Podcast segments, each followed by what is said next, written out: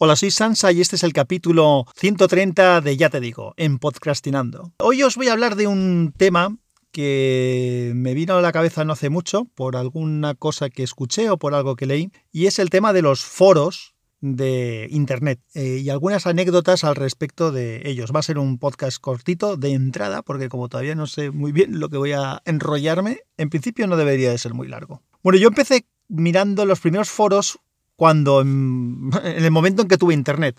Hago una pequeña historia muy, muy, muy cortita. El primer modem que yo tuve, que era un modem que se conectaba por el puerto serie, y era un modem de estos de 56, me parece que era, eh, de hace muchos años, lo compré por un único objetivo. Ese modem se compró y hablaremos de eso en otra ocasión, para poder mandar desde mi empresa mensajes al Mensatel, al Busca que tenía, porque antes eh, los Mensatel pues tú llamabas a un número de teléfono y el, dictabas el mensaje y ellos lo escribían y te lo mandaban. Y luego había una posibilidad de desde, desde internet, desde una página web, mandar los mensajes que además eran gratis haciéndolo así. Entonces eso, claro, era importante para nosotros. Entonces yo compré el modem con ese objetivo. Una vez tuve el modem, pues ya se utilizó también para, por ejemplo, los faxes eh, de orden de que no se mandaran faxes eh, impresos, sino que los faxes se mandaran directamente desde el ordenador de manera que, claro, no había que imprimir en la impresora de agujas de entonces, que ya tenía una pérdida de calidad, meter eso en el fax y que luego el fax lo leyera y mandarlo con el gasto de papel además que tenía, sino que se mandaban directamente desde el ordenador, con lo que al recepción se llegaba, llegaban perfectos, llegaban mucho mejor y ahorrábamos papel y era todo un poco más organizado. Ese fax luego además se guardaba en un disco y se tenía un registro de los mismos. Si hacía falta alguno guardarlo en dossier de papel, pues se imprimía y punto, pero el envío se hacía desde el modem. Y por no enrollarme mucho más, claro, eso ya llevó a, a tener un correo electrónico que hasta entonces no teníamos en la empresa. Ese correo electrónico, bueno, es otra historia en la que no quiero entrar ahora. El caso es que teníamos un modem con ese objetivo que os he dicho. Entonces, claro, al tener el modem me conecté a internet por primera vez en mi casa. Lo había hecho alguna vez en la universidad, pero no lo había en mi casa, no en la empresa, mi empresa. Entonces hice alguna conexión a internet y buscando información de cosas entré en algún foro de temas que tenía yo pues interés en conocer. El tiempo fue pasando, no fue un tema que exploré en exceso, sí que me conectaba alguna vez en algún servicio de mensajería y cosas de estas, pero luego más adelante pusimos internet en casa, el primer internet que pusimos en casa que no requería una conexión vía teléfono, como se hacía antiguamente, con el modem del portátil ya integrado, más porque luego ya tenía algún portátil que ya llevaba modem integrado, incluso tuvo un PDA que tenía, que tenía modem integrado, vuelvo a decir que de estas cosas hablaremos otro día. El caso es que cuando sí que pusimos una conexión de internet seria en casa, fue ya de fibra óptica. Eh, yo, como he dicho en alguna ocasión, vivo en Valencia y en Valencia o no, nació aquí y cablearon con fibra óptica y entonces yo tuve una conexión ya de fibra óptica que iba espectacularmente bien. Durante mucho tiempo tuve esa conexión y la cambié por otra historia que no viene al caso tampoco ahora. El caso es que esa posibilidad de estar continuamente conectado a internet sin tener ningún coste, sin tener que hacer una llamada como se hacía antes, que tienes que llamar a un número, primero te costaba dinero, luego conseguimos algún número de estos que llamabas y era gratuito. Bueno, pues el poder hacerlo de una manera más natural, pues sí que me hizo primero que en la página web de Ono había un chat de Ono, ¿cómo se llamaba aquello? No me acuerdo cómo se llamaba. Y entonces en, ese, en esos foros de chat, pues alguna vez entré para comentar alguna cosa y os contaré como anécdota que, bueno, yo desde entonces ya tenía el nick de Sansa. De hecho, entonces era más fácil tener el nick de Sansa. Yo tuve un correo electrónico que era sansa.hotmail.com. Luego dejé de usar Hotmail durante un tiempo y se me caducó el nombre, una putada, porque lo podía ver con un poquito de cuidado que hubiera hecho, habría mantenido el nick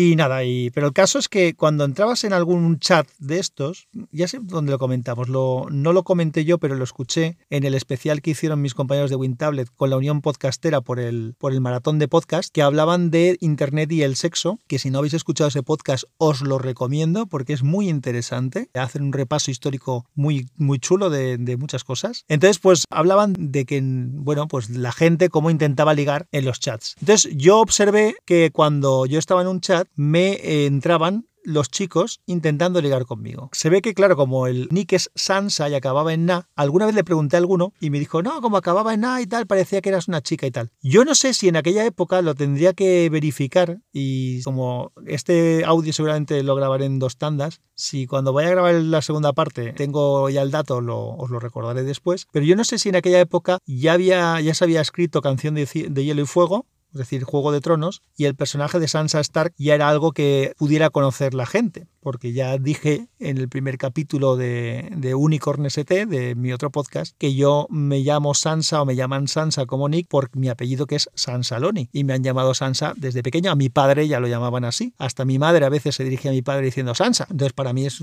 algo que es mi nombre tanto como el mío casi. El caso es que era curioso ver cómo eso, como los chicos te entraban, te intentaban ligar. De hecho me acuerdo que una vez con uno lo intentó y que ya le expliqué y no huyó despavorido porque muchas veces en el momento que decías que eras un chico o seguías la conversación y ya se dan cuenta que eras un chico, te cortaban y se iban a otra historia. Recuerdo una vez uno que se lo comenté y el tío se disculpó y dijo, ah, claro, es que tal. Bueno, me dijo que... Y le dije, es que me pasa con mucha frecuencia. Le dije, mira, espérate un momento que me está entrando otro. Y entonces me entró otro y me hice pasar por una chica y le iba contando a este otro la conversación que tenía con el tercero y la verdad es que fue bastante, bastante divertido. Bueno, esto como os comento simplemente es por la anécdota esta de, de la gente que intentaba ligar por los foros y que a mí siempre me entraban los, porque pensaban que era una chica. Luego yo esto lo dejé porque, bueno, tampoco es que estuviera mucho tiempo con estas cosas. Me conectaría, no sé, 10 veces, 15 veces en mi vida, tampoco mucho más. Pero sí que hubo una época que probaba de vez en cuando entrar y charlar y, y cosas así. Y incluso llegabas a conocer a gente. Nunca quedé con nadie, nunca virtualicé a nadie, pero sí que llegabas a tener una cierta relación con alguna persona. El caso es que luego, más adelante, sí que entré ya no en chats, sino en foros. Y los foros sí que son muy interesantes. Entré en foros de, de, tema de PDAs y sobre todo en el foro en el que más tiempo estuve y que más activo estuve era un foro sobre minidisc. En el foro ese de minidisc la verdad es que era muy chulo, tenías lo que acabas teniendo una relación con la gente que está allí, que son los que más con los que más utilizan el servicio. Me ayudaron y nos ayudábamos mutuamente, gente que tenía dudas, pues los que sabíamos les echábamos una mano. Aprendías también pues gente que te puede, que te explicaba pues cómo cambiar el firmware de un minidisc en concreto para que tuviera funciones de otro. Eso lo probé yo una vez y no acabó bien porque efectivamente tenías unas funciones mejores, pero luego alguna cosa se quedaba inestable, lo cual también tampoco era muy difícil de, imaginar. Lo pude revertir, gracias a Dios. Y nada, y ese foro eh, estuvo aguantando bastante tiempo. Luego vivimos en ese foro pues el auge de los reproductores de MP3, los iPod y otras cosas. Y poquito a poquito pues aquello fue decayendo porque cada vez se usaba menos el minidisc y llegó un momento que quien gestionaba los foros pues decidió eliminar el foro específico de minidisc y fusionarlo con uno que era de reproductores portátiles o algo así. De esto, por cierto, hablaré pronto, espero, porque tengo el guion casi acabado desde antes del verano, en Unicorn, de reproductores de música portátiles. El caso es que el foro ese se quitó. Otro foro que estaba bajo la misma, bajo la misma cabecera que este era el de guitarristas.info. Ahí también estuve bastante tiempo metido y también establecí relación con gente. Luego estuve suscrito durante un tiempo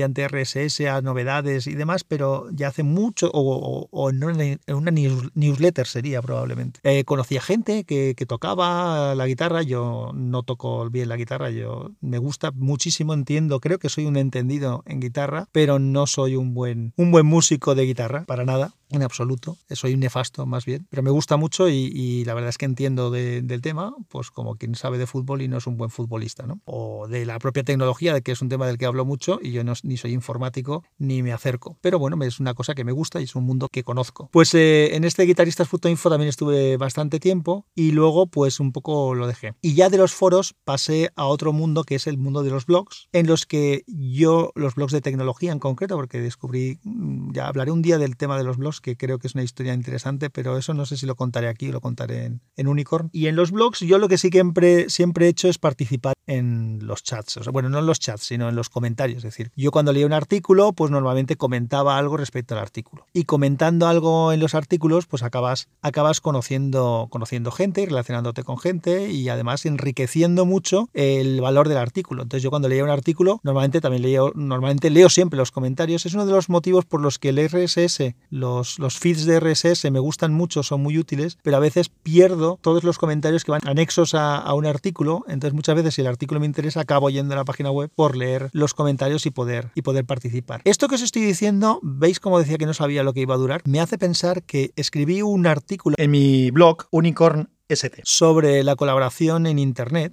y voy a recuperar ese artículo y os lo voy a contar. No sé si lo voy a leer tal cual está escrito o voy a aprovechar cosas que dije ahí para decirlos ahora. Así que eso os lo, os lo contaré ahora en el siguiente segmento, porque creo que es interesante y así completo este podcast breve y queda un poco más enriquecido. Intentaré encontrar eso de la fecha en la que George R. Martin escribió Juego de Tronos, el primer libro de Canción de Hielo y Fuego, por verlo de Sansa, si coincidía con aquella época. Y también intentaré ver si averiguo cómo se llamaban esos foros, en, tanto el de Minidisc como el de guitarristas.info, a qué pertenecían, para que un poco os ubiquéis. Así que hasta aquí hago una parada y luego os cuento el resto. Bueno, vamos a aclarar las dudas que habían quedado previamente. Lo primero es que George R. Martin publicó Juego de Tronos, la primera de las novelas de la saga de Canción de Hielo y Fuego, en 1996. O sea que sí que es posible que alguno de los que entraba en los foros reconociera el nombre de Sansa como uno de los personajes femeninos de Juego de Tronos. Aunque muchos de ellos me parece que no era por el tema ese, sino que simplemente es que veían que acababa en A y punto. Y lo otro que os comentaba era del artículo que escribí en Unicorn ST, en mi blog, sobre involucrarse y participar en los, en los eh, comentarios y demás de los posts. Así que lo voy a leer tal cual lo tengo escrito. Igual hay una cosa que queda anacrónica, pero bueno, tampoco pasa nada. El artículo se llamaba Involucrarse, comentar, participar. Desde, leo tal cual, ¿eh? Desde que entro en foros y blogs en Internet siempre he sido de los que comentan y participan. De hecho, comento más en blog que escribo. Evidentemente no siempre lo hago, solo en aquellos sitios que visito con frecuencia o hay aquellos artículos que me han parecido interesantes. Creo que hay que hacerlo así. Internet tiene la ventaja de que cuando escribes un artículo, este se puede convertir en un debate, y eso es enriquecedor. Una de las pegas que le veo a los programas agregadores de feeds, como Google Reader, en paz descanse, es que no se agregan los comentarios. Y leer los comentarios es tanto más interesante que el artículo. Hago un paréntesis. Esto ahora lo digo de la fecha de hoy. Yo estaba incluso suscrito al feed de mis comentarios en algún sitio y algunos de ellos los pienso recuperar porque creo que dije cosas interesantes y que puedo aprovechar para alguna cosa. Continúo. Y leer los comentarios es tanto más interesante que el artículo. Por eso casi siempre acabo yendo a la página original y el agregador de feeds solo me sirve de aglutinador desde el que voy leyendo, enlazando y comentando. Sinceramente siento que hay que participar. Y os aseguro de que, al menos en mi caso, cuando se escribe algo aquí, es porque espero, cuando me refiero a mi blog, claro, cuando escribo algo, espero que se ha leído y debatido.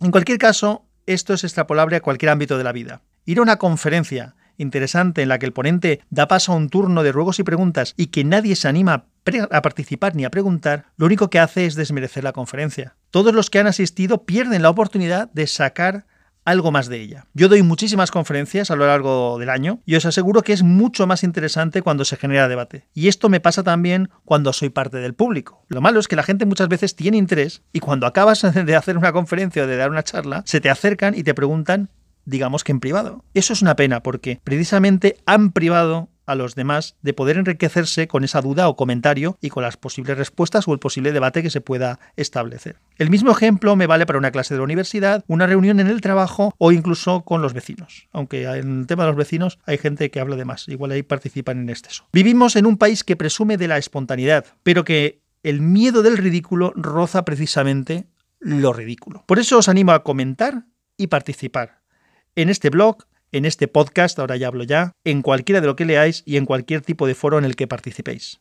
No os mantengáis al margen. Por otro lado, los dos foros a los que hacía mención, uno que era el de los minidisc y que después se convirtió en uno para reproductores portátiles de MP3, estaba en ¿Qué sabes de? dentro de todos los foros que habían en ¿Qué sabes de? El de guitarristas.info ahora ya dudo de si era un foro independiente o también estaba dentro de ¿Qué sabes de? Así que bueno, pues eh, esos son los dos foros de los que he hecho un poco comentario. Bueno, pues con este rollete que os he contado recuperando ese artículo y contando un poco la historia de mis inicios con los foros y demás, lo dejamos. Que la fuerza os acompañe. Un abrazo y buen fin de semana los que oigáis esto en el viernes, que es cuando lo estoy publicando.